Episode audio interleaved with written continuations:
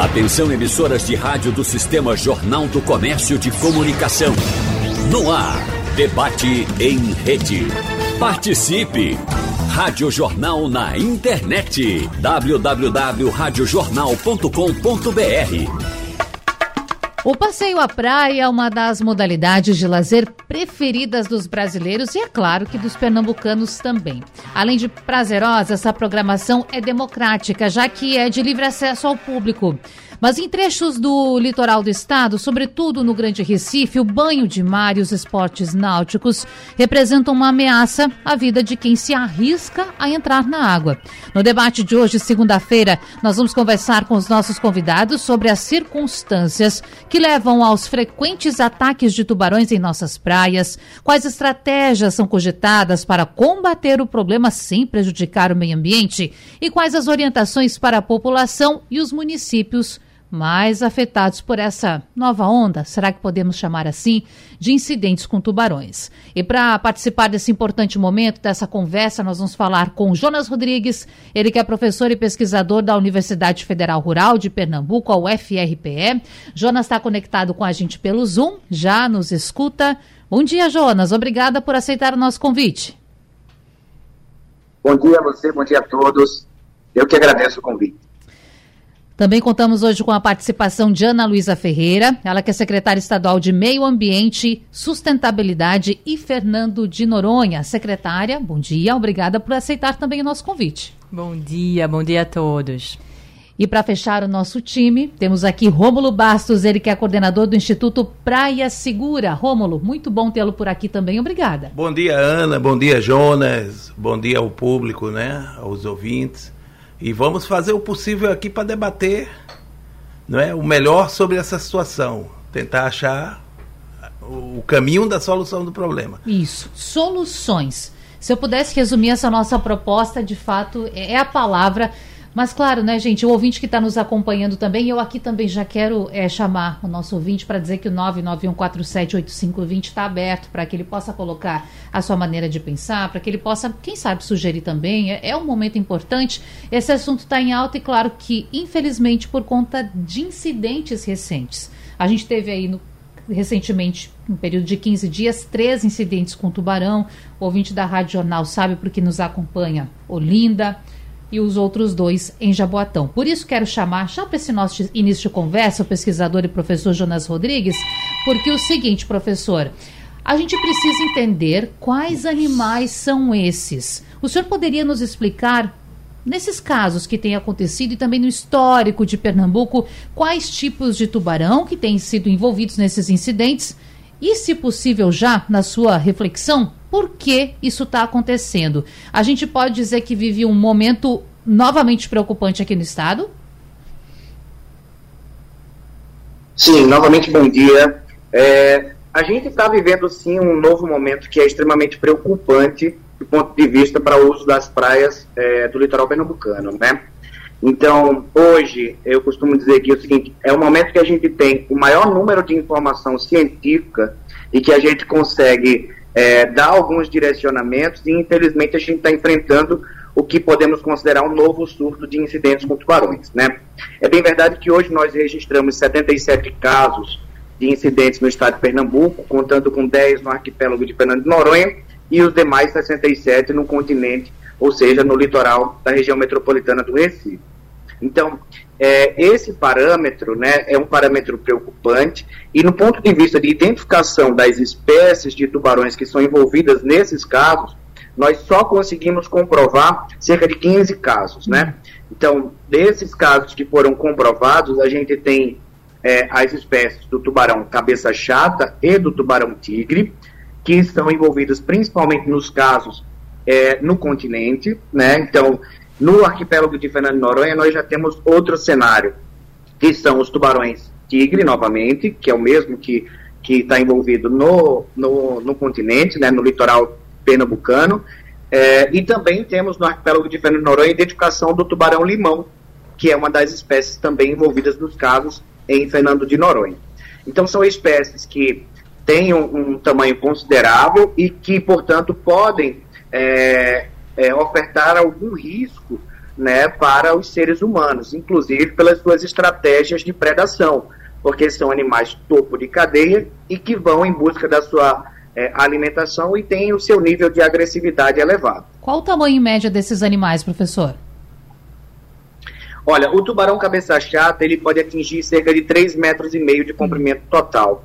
Já o tubarão tigre, ele pode atingir 6 metros de comprimento total. Entretanto, sua média aí de um tubarão adulto, tubarão tigre adulto, está em torno de 4 metros, né? Já o tubarão limão, ele vai ficar em torno de 3 metros de comprimento total. Certo. Bom, deixa eu chamar já a secretária Ana Luísa Ferreira para a gente, de fato, começar esse debate. Agora, secretária, nós estamos acompanhando nos últimos dias várias reuniões, os municípios sendo chamados, Olinda, Recife, Jaboatão, que são os municípios que têm essa maior incidência, então, nessa reta histórica. E tem algo que, que tem sido muito falado e cobrado também pela sociedade, que diz respeito aos estudos as pesquisas para entender o cenário, para entender a movimentação desses animais marinhos. Bom, dito isso, o Estado anunciou também 2 milhões de reais para acompanhar esse processo, fazer compra de receptores. E conversando com os municípios, secretária, com alguns representantes, é claro, dessas três cidades, a informação de alguns, que algumas cidades nos passam, é a seguinte: a gente quer também entender como vai ser feita a distribuição desse recurso. O que vai acontecer a partir de agora? E já começo com essa pergunta, então, para a senhora. Perfeito. Eu acho que é, primeiro, muito importante a gente entender aqui né, o, o que é o papel do governo do Estado né, nessa questão. E a gente está aqui fazendo muita questão de ter um papel de, de agregar, de convergir todas as iniciativas de todos os afetados né, por, por esses incidentes. Então, a primeira providência do governo do Estado foi pôr à mesa, com bastante urgência, é, municípios, ministério, né, a gente chamou Ministério de Ciência e Tecnologia, Ministério da Pesca, as diversas secretarias que têm interesse ou são afetadas pelo assunto dentro do Estado. Então, além de Defesa Social, que é quem já presidia o CEMIT anteriormente, e agora é, Meio Ambiente e Sustentabilidade Fernando de Noronha, mas também representantes de Secretaria de Educação, que vai ter um papel fundamental nessa questão, é, também representante de Secretaria de Turismo, que é, que é muito importante, e Ciência e Tecnologia, né, que vai estar aí junto da gente. Então, isso, a, a, decisão sobre esses investimentos e sobre as linhas de pesquisa, elas vão ser tomadas no âmbito do CEMIT. E o CEMIT é, é um comitê participativo, né? E a gente já fez questão de, para a primeira reunião é, dessa, desse comitê, né, depois desses incidentes agora, a gente fazê-lo de forma mais participativa até do que os membros oficiais, né, que compunham o CEMIT. Então, essa divisão de recursos, ela vai ser, sim, é, feita de forma discutida, participativa e tendo a ciência como o principal norte para isso daí. Por isso também a retomada das pesquisas. Quando vai começar? Já imediatamente, né? Hum. Suap já tinha o projeto Megamar contratado, né? A primeira fase do projeto é, já tinha sido executada, inclusive. Então, o que a gente fez foi a ampliação do projeto Megamar para uma segunda fase e um aditivo contratual e também uma, um remanejamento, digamos assim, de recursos de ciência e tecnologia é, para que no âmbito da FACEP a gente possa fazer esse lançamento. Quando a gente conversou com o Ministério de Ciência e Tecnologia, eles tiveram o interesse de montar junto esse edital. Então, ainda há uma possibilidade da gente conseguir alavancar recursos federais para complementar esses recursos estaduais e a gente ter tudo que for necessário para ter essa cobertura científica do caso. Certo. Rômulo, chamar você para a roda aqui para nossa conversa, porque o Instituto Praia Segura tem sido mencionado muito nos últimos dias, em várias matérias que circulam na imprensa pernambucana, principalmente quando a gente fala desse, desta palavra que resume o nosso debate hoje: soluções. Eu gostaria de saber, é claro, primeiro, é um instituto que já trabalha há muitos anos, que atua há um tempo considerável. Como vocês têm avaliado esse momento que nós vivemos com relação aos incidentes com tubarão? É uma primeira pergunta. E a segunda, pela avaliação do Instituto, o que pode ser feito nesse momento e o que deve receber atenção agora, a curto prazo? Bom, pessoal, é, o Instituto para a Segura sempre se posicionou junto ao CEMIT como a parte da sociedade no processo. Então, é, nós temos a consciência de que a importância dos estudos, do, do monitoramento, da educação ambiental, até porque o, o nosso saudoso Fábio Azim, ele deixou esse legado pronto para nós, as quatro linhas de atuações. E se nós observarmos ah, ao longo de todo esse tempo, é, e não tirando a parte que ficou paralisada, mas ao longo de todo esse tempo, vários estudos foram feitos, várias pesquisas foram feitas. Então o Pré-Segura tem a consciência de que nós temos que ter um novo olhar hum. do problema. É? Nós temos que buscar, de fato, é, entender a causa do problema. Ela não é tão difícil de se olhar, ela é complexa mas ela não é tão difícil de se olhar. Na visão do Praia Segura, como eu mesmo digo, eh, acabei de dizer, a importância da pesquisa, do monitoramento, da educação ambiental é importantíssima. Tem Sim. que continuar. Só que a quarta linha de atuação, e talvez a mais importante, que se trata de, da recuperação ambiental do ecossistema marinho, porque no nosso entendimento, o tubarão hoje ele está sendo mensageiro da natureza ele veio entregar uma carta à população do Recife. Está tudo errado. Tomem as providências de colocar a casa em ordem. E ele deu essa, essa, mensagem, essa mensagem e nós estamos aí já há 20, próximo de 20 anos e que nós temos a consciência total de que passa, ficamos muito felizes em saber que saiu da Secretaria de Defesa Social. Por quê? porque nós temos a consciência de que o local certo é exatamente na Secretaria de Meio Ambiente. Ali a gente pode ter um olhar diferenciado. Ficamos muito felizes também, nesse exato momento, em ter jovens líderes políticos à frente do problema. Então talvez a gente ganhe uma dinâmica melhor. Mas assim, em síntese, o Praia Segura já colaborou com várias ações, como eh, a apresentação da solução das telas de exclusão, não são telas de captura. Queria até fazer uma ressalva em relação a alguns comentários que estão sendo feitos em relação às telas de captura. Não é isso que o Praia Segura propôs. O Praia Segura vem desenvolvendo esse projeto já há 10 anos e nós já temos todas as licenças ambientais solicitadas e todos os testes de inocuidade de captura de, de peixes ou outros animais, feito pela própria Universidade Federal Rural. Então, assim, nós iremos entregar, doar todo esse projeto ao governo do estado, achando que eles, no mínimo, poderiam fazer os testes. É? Veja, para a gente recapitular, telas de, porque o senhor falou de duas opções. Tela de exclusão. Então, telas de exclusão é a proposta. É. Explica é. um pouco melhor para a gente, Rômulo, no que consistem telas de exclusão. Ah, na África do Sul, existe uma empresa lá que cuida de todo o monitoramento de ataque de tubarão na África do Sul. A África do Sul, diferente de, de, da gente aqui, a África do Sul tem ataque ao longo de 350 quilômetros de costa. E o, o animal que, que, que morde lá, que ataca o ser humano, é um animal que há 300 anos, 400 anos, 500 anos eles atacam. O nosso é diferente. O nosso é um animal que começou a atacar que começou a morder a população. Então tem uma diferença. Mas a tela de exclusão é uma tela que nós criamos que o sentido do, da malha é quadrada, é uma tela quadrada. Ela não, não apreende animais, ela foi feita durante 16 dias. O professor Fábio fez todos os testes uhum. de inocuidade com, com vários tipos de profundidade, vários tipos de situação, e ela testou com 100% de garantia de que não haverá é, presa nessa tela. Já na África do Sul, a tela a, não é tela, são redes de captura. Então lá eles baixam a população. Eles resolvem o problema. Agora, uma tela dessa ao longo de 300 quilômetros, é, ao final de um ano são em média 12 mil golfinhos mortos, 23 mil tartarugas apreendidas. Então, assim, não é isso que o Praia Segura. Nós somos contra a implantação desse sistema aqui, e sim a favor das telas de exclusão.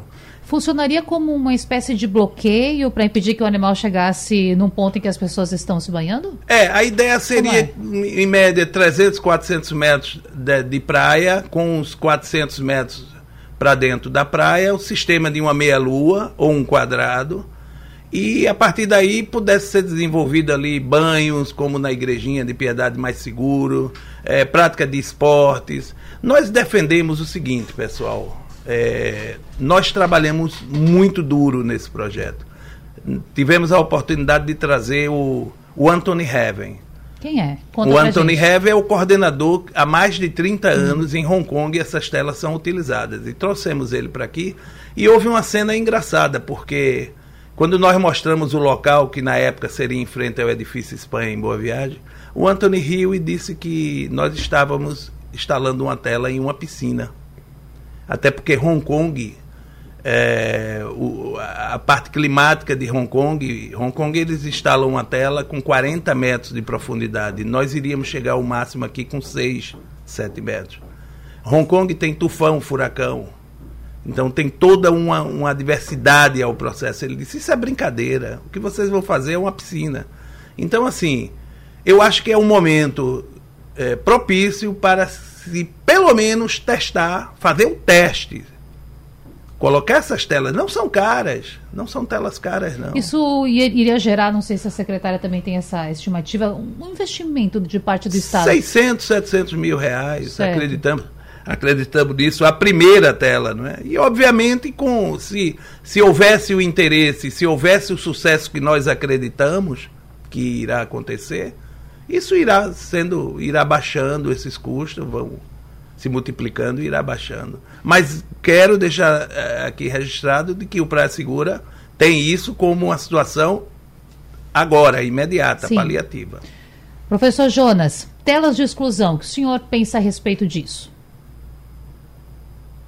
Olha só, é, tela de exclusão, né, pelos testes que foram feitos, nós inclusive acompanhamos os resultados desses testes, salvo engano, acho que foi realizado em 2012, Rômulo, quando vocês, 2011, 2012, na época, é, que foram feitos os testes na praia de Tamandaré, quanto à capturabilidade dessa tela referente aos organismos marinhos, né?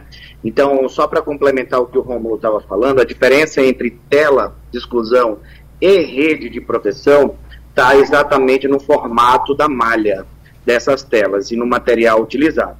Nas telas, é, é, as malhas são do tipo losangular e, portanto, elas capturam mais organismos aquáticos do que é, as telas de exclusão que tem a sua malha quadrada. Então, é, isso dá um diferenciamento do que é capturado, né, do poder de capturabilidade desse, desse equipamento que pode ser instalado. Então, os testes que foram feitos é, nesse período foi quanto à capturabilidade desses organismos, né? É, posteriormente a isso, novos testes deveriam ser realizados para ver o quanto que esse tipo de equipamento realmente pode ofertar algum tipo de proteção para os banhistas, né? Então, isso acho que é, é, é nesse quesito que o, que o Rômulo deve estar se é, referindo agora, que novos testes podem ser feitos é, desde que se tenha é, esse tipo de equipamento utilizado. Agora, é, por outro lado, né, isso é um, um, um, dos tipos de equipamentos que podem ser utilizados e depois, é bem verdade, de bem testados, de bem avaliados, porque é, é, é uma, um equipamento que você vai estar tá colocando ali e você vai estar tá passando a informação para a população de que aquele, ó, aquele local está seguro quanto ao incidente com tubarão. Só que é, Neste momento, por não haver testes, ninguém pode atestar que esse equipamento vai ser 100% eficaz quanto à proteção de seres humanos para é, é, não haver um encontro entre o tubarão e o ser humano. Certo. Agora... Do ponto de vista emergencial, Sim. desculpe só para complementar, Sim, claro. nós acreditamos que outras é, soluções devem ser, como vem sendo aqui, inclusive pontuado pela secretária aqui presente nesse debate, né, é, outras medidas emergenciais elas devem ser tomadas de forma imediata para fazer a, a, a, a, paliação né, desse, a, a, desse problema momentaneamente. Quanto às telas de exclusão, são coisas que, que são projetos que podem ser implementados futuramente no, no ponto de vista de testes, né?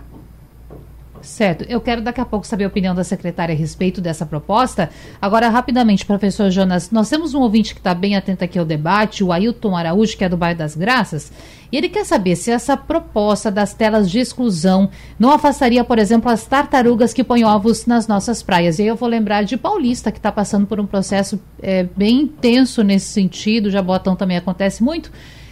Nesse âmbito, teria alguma implicância e iria afetar de alguma forma, professor? Dependendo do tamanho da, do equipamento que for colocado e da área onde for colocado, sim, ele pode afetar o tráfego desses animais, né, do acesso do mar para a região é, de praia, né, onde as tartarugas começam a colocar os seus ovos e fazem os seus ninhos. Mas do, é, depende de onde esse, esse equipamento for utilizado né, e do tamanho que esse equipamento possa ser é, planejado para ser instalado na costa. Incidentes com tubarões e a gente aqui tenta aprofundar essa conversa para levar para você possibilidades. E secretária de Meio Ambiente e Sustentabilidade, Fernando de Noronha, Ana Luísa Ferreira, a gente sabe que muitas pessoas estão com medo de frequentar os espaços e me permita aqui até fazer um, uma, é, uma avaliação própria.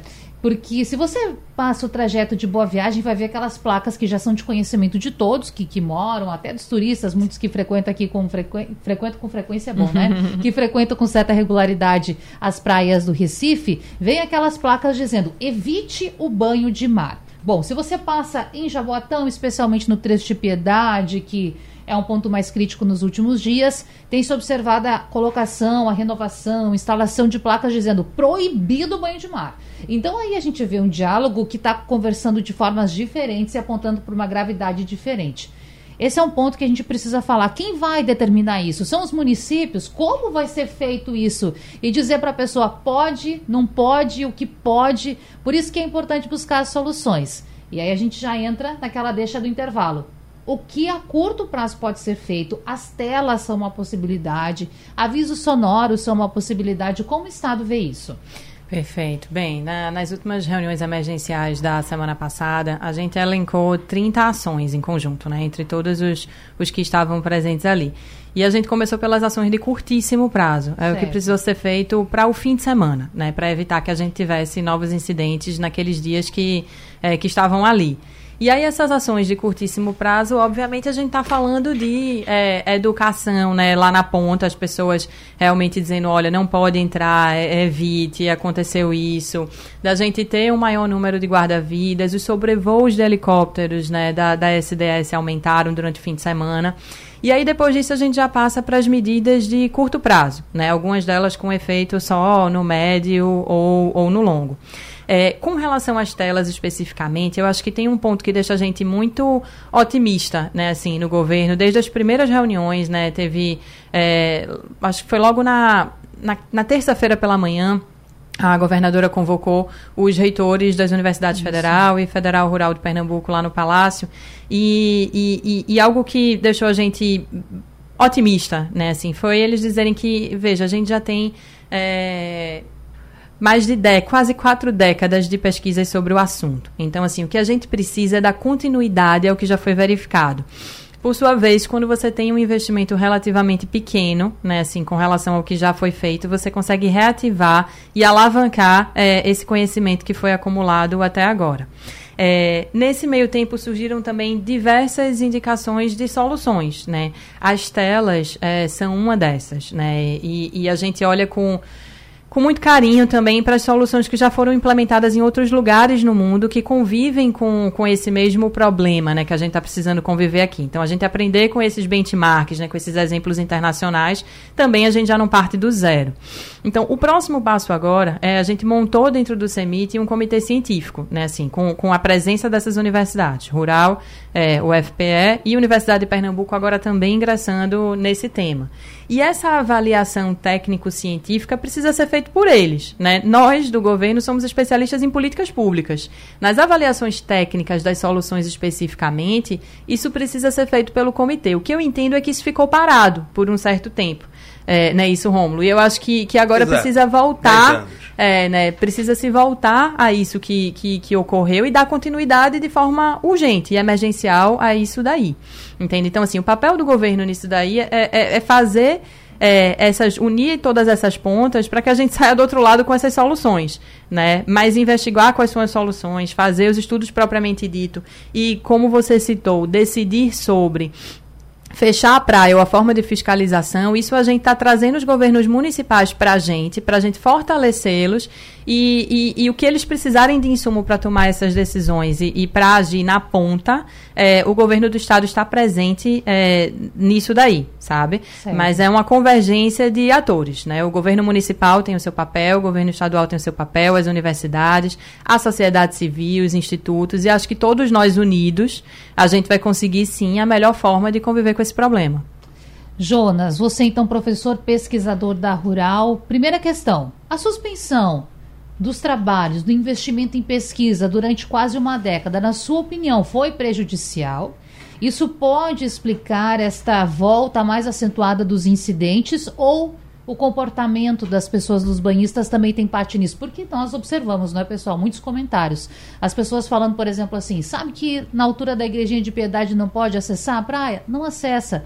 Agora, como nós já falamos na abertura, é um espaço democrático. Então, como é que funciona isso, Jonas? E claro que aqui a gente não quer botar a culpa em ninguém, não dizer que a pessoa que está lá internada no hospital, que teve um, um, membro, inclusive, amputado, tem a culpa disso que está acontecendo. Porém, na sua avaliação, a suspensão dos estudos pode explicar o que está acontecendo hoje? Olha só, é, os programas de pesquisas, naturalmente, eles devem ser contínuos, né? Hoje a gente está entrando para a casa dos 10 anos sem um devido monitoramento e sem a continuidade das ações que foram desenvolvidas, que foram tão importantes e que chegaram a uma redução na taxa de ocorrência de incidentes com tubarões de 96%. Então, isso é uma, uma redução significativa e, e demonstrou que a mitigação que foi feita dentro do âmbito do CEMIT, com as ações que foram desenvolvidas de pesquisa, educação ambiental, é, prevenção e é, algumas ações de recuperação dos, dos ambientes costeiros, elas foram sim eficazes até o momento, né? E chegaram a essa taxa de redução dos casos de incidentes de, de cerca de 96% é, do total desde que se começou em 1992, desde que se começaram os registros, né? Sim. Agora, de fato, assim, algumas alterações e mudanças no, no, no, ambiente costeiro da região metropolitana, elas podem ter sido é, startadas e não terem sido acompanhadas justamente por não ter as ações de pesquisas. Né? Hoje a gente sabe que os nossos oceanos e o mundo inteiro sofrem, principalmente, é uma coisa que eu tenho frisado bastante, com as questões de mudanças climáticas, e portanto isso pode ter uma alteração na dinâmica de correntes, em fenômenos oceanográficos que podem fazer agregação ou é, migração de algumas espécies de uma localidade para outra, e, e, e os, o nosso, nosso grupo de pesquisa no, no, como um todo, né, os pesquisadores como um todo, seja do nosso grupo ou de outros grupos, né, é, podem não ter conseguido avaliar isso justamente por não ter incentivo ao desenvolvimento de novas pesquisas para esse monitoramento. Então, sim, é de extrema importância que se tenham é, programas continuados, né, você você veja, é, nos demais localidades do mundo inteiro onde se tem o, problema de incidentes com tubarões, é, existem programas que são é, contínuos desde a época que começaram os primeiros registros, mesmo naqueles momentos onde não há nenhum caso registrado ao longo do mês, dos anos, né, os programas eles são continuados. E são programas que não se, se limitam somente a uma das ações, que sejam ação de pesquisa, de educação, e de é, inovação de tecnologia, como por exemplo seria os testes de, de implementação de uma tela de, de, exclusão, de uma tela de proteção, né, eles não deixam de atuar é, dessa forma. Então, é, em algum tempo atrás, inclusive ainda sob a gestão do professor Fábio, quando presidente do, do CEMIT, né, e depois na sequência como a, a doutora Rosângela Lessa como presidente do CENIT, ambos da Universidade Federal Rural de Pernambuco. É, nesse grupo de pesquisa, nós recebemos cartas do governo da Austrália, é, dos Estados Unidos e dos demais programas em que o, o, programa de monitoramento desenvolvido pelo Estado de Pernambuco, e consequentemente seria o único programa desenvolvido para a mitigação de problemas de incidentes com tubarões no Brasil, nós recebemos é, uma carta de como sendo um dos melhores resultados do mundo inteiro. Por quê? Porque nós tínhamos, naquela época, cerca de um milhão de reais por ano para desenvolver todas as atividades de monitoramento, de pesquisa, de educação ambiental e de prevenção, com um milhão de reais. Enquanto, na verdade, os outros programas, como da Austrália, da, da Flórida, utilizavam cerca de 10 milhões de dólares para o monitoramento é, dos incidentes com tubarões para a redução do problema nessas localidades. Então, nós somos considerados um dos programas com, com maior índice de resultado, porque éramos um programa que temos o menor custo de todo o mundo e chegamos a uma taxa altíssima.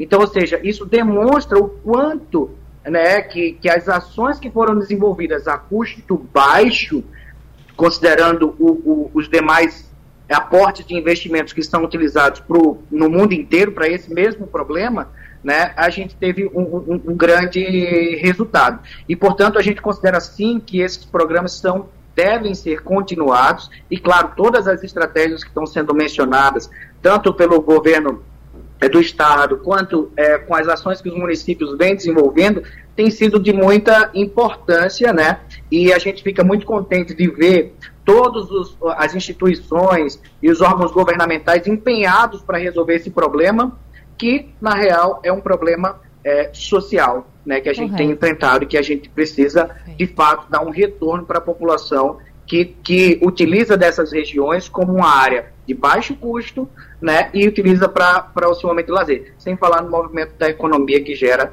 na localidade. Por isso a importância de ter vocês participando desse debate, diversos setores do, da nossa sociedade envolvidos e representados. Rômulo. Bom, Jonas, estamos é, nessa luta já, né? A gente tinha cabelo preto, né, Jonas? Hoje, é pelo menos, eu estou tá cheio de cabelo assistindo do site está tá entendendo essa explicação, viu, É, não, tranquilo. É, então, não é muito confortável para mim nem ter mais ruga, nem mais cabelo branco para tentar enxergar a solução desse problema. Eu, Jonas, só tenho algumas observações a fazer, porque na Austrália são quase 800 quilômetros de incidência de ataque tubarão, então o orçamento provavelmente tem que ser bem maior. Não é? Mas, assim, tenho a consciência do excelente trabalho que a Universidade Rural, Federal Rural, exerceu em todo esse tempo, Jonah. Mas é, faço um desafio aqui, pessoal. A, das quatro linhas conclusivas que o nosso amigo Fábio deixou, em que tocante à recuperação ambiental foi feito? O que é que foi feito? Se você tiver Quais qualquer é, é, é coisa que você tenha visto em relação à recuperação ambiental, o desafio está feito. Então, dessas quatro linhas de atuações, que foi pesquisa, muito bem elaborada, muito bem feita e necessária que continue. Monitoramento. Pessoal, monitorar as espécimes é extremamente positiva. É, o Praia Segura defende a captura do animal com, a, com o sistema que se usa na África do Sul e na Austrália de drumlines.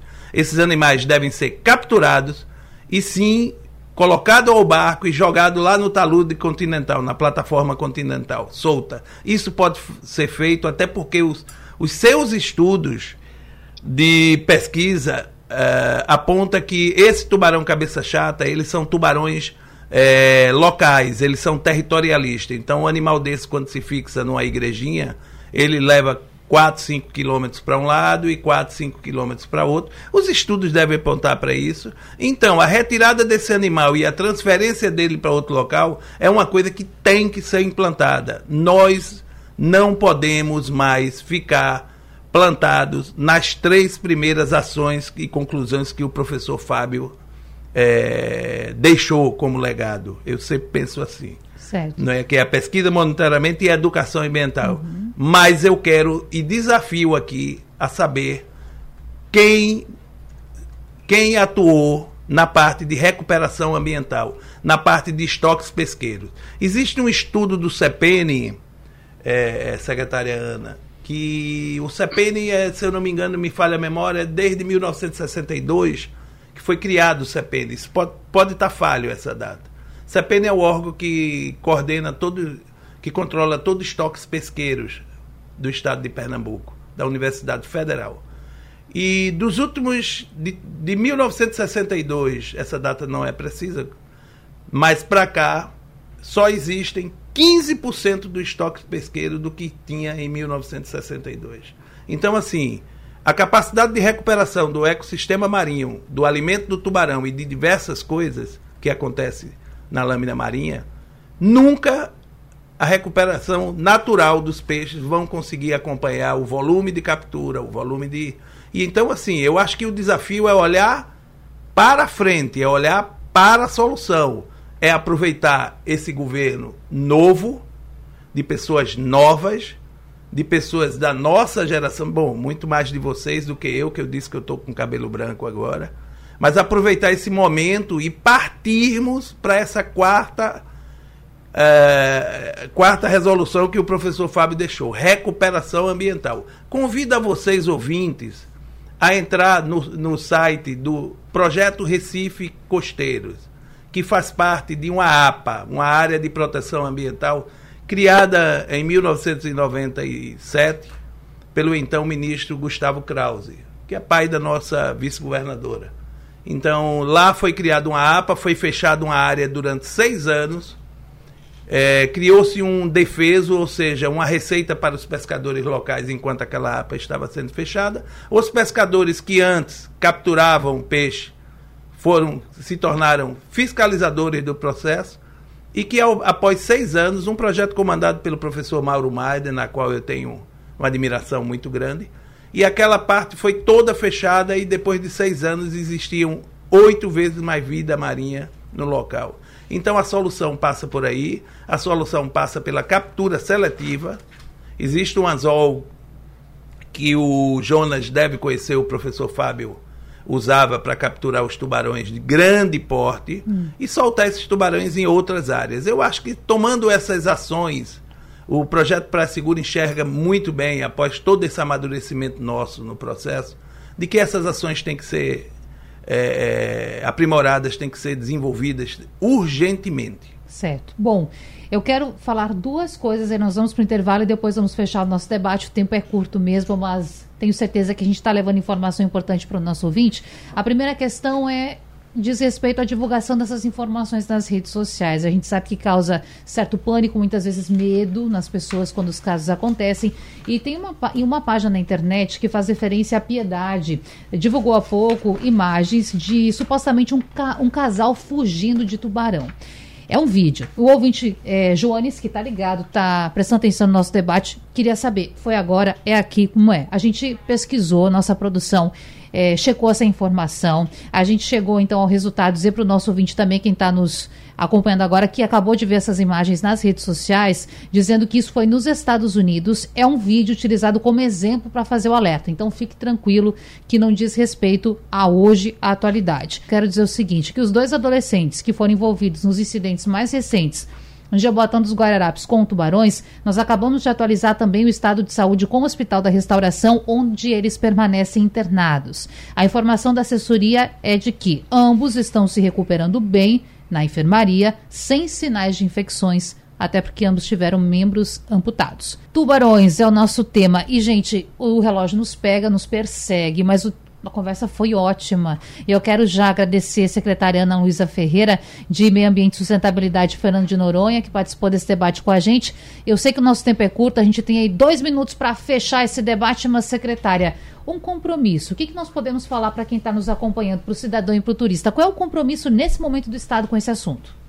Natália, primeiro, nós é que agradecemos a oportunidade. Eu queria deixar aqui registrado que, no âmbito do CPRH, Agência Estadual do Meio Ambiente, foi criado uma força-tarefa relacionada à educação ambiental. Então, todos os órgãos, né, sejam os municípios, né, ou, ou qualquer entidade da sociedade civil que tenha interesse em fazer ações de educação ambiental voltadas ao tema tubarões, por favor, que procure a Agência Estadual de Meio Ambiente e a gente vai estar tá, é, cadastrando essas atividades para que a gente não esteja sendo redundante, né? Que a gente some esforços e tenha o maior alcance possível.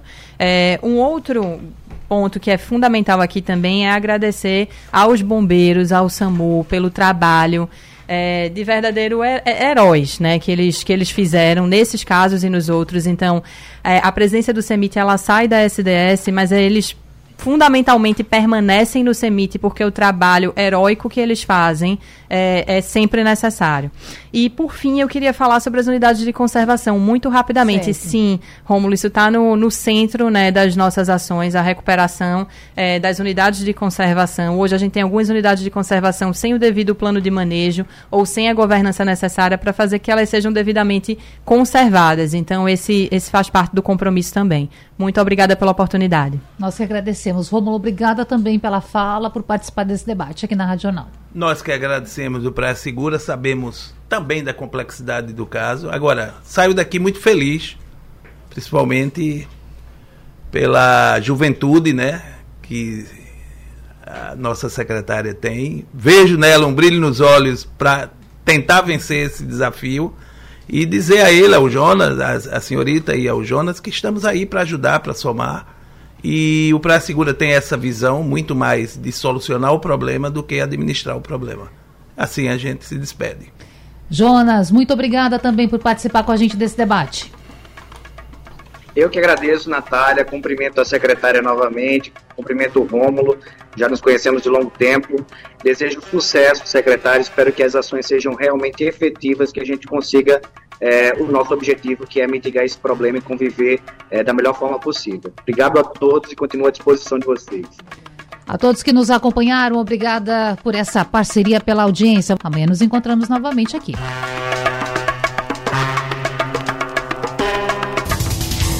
Sugestão ou comentário sobre o programa que você acaba de ouvir, envie para o nosso WhatsApp 99147 8520.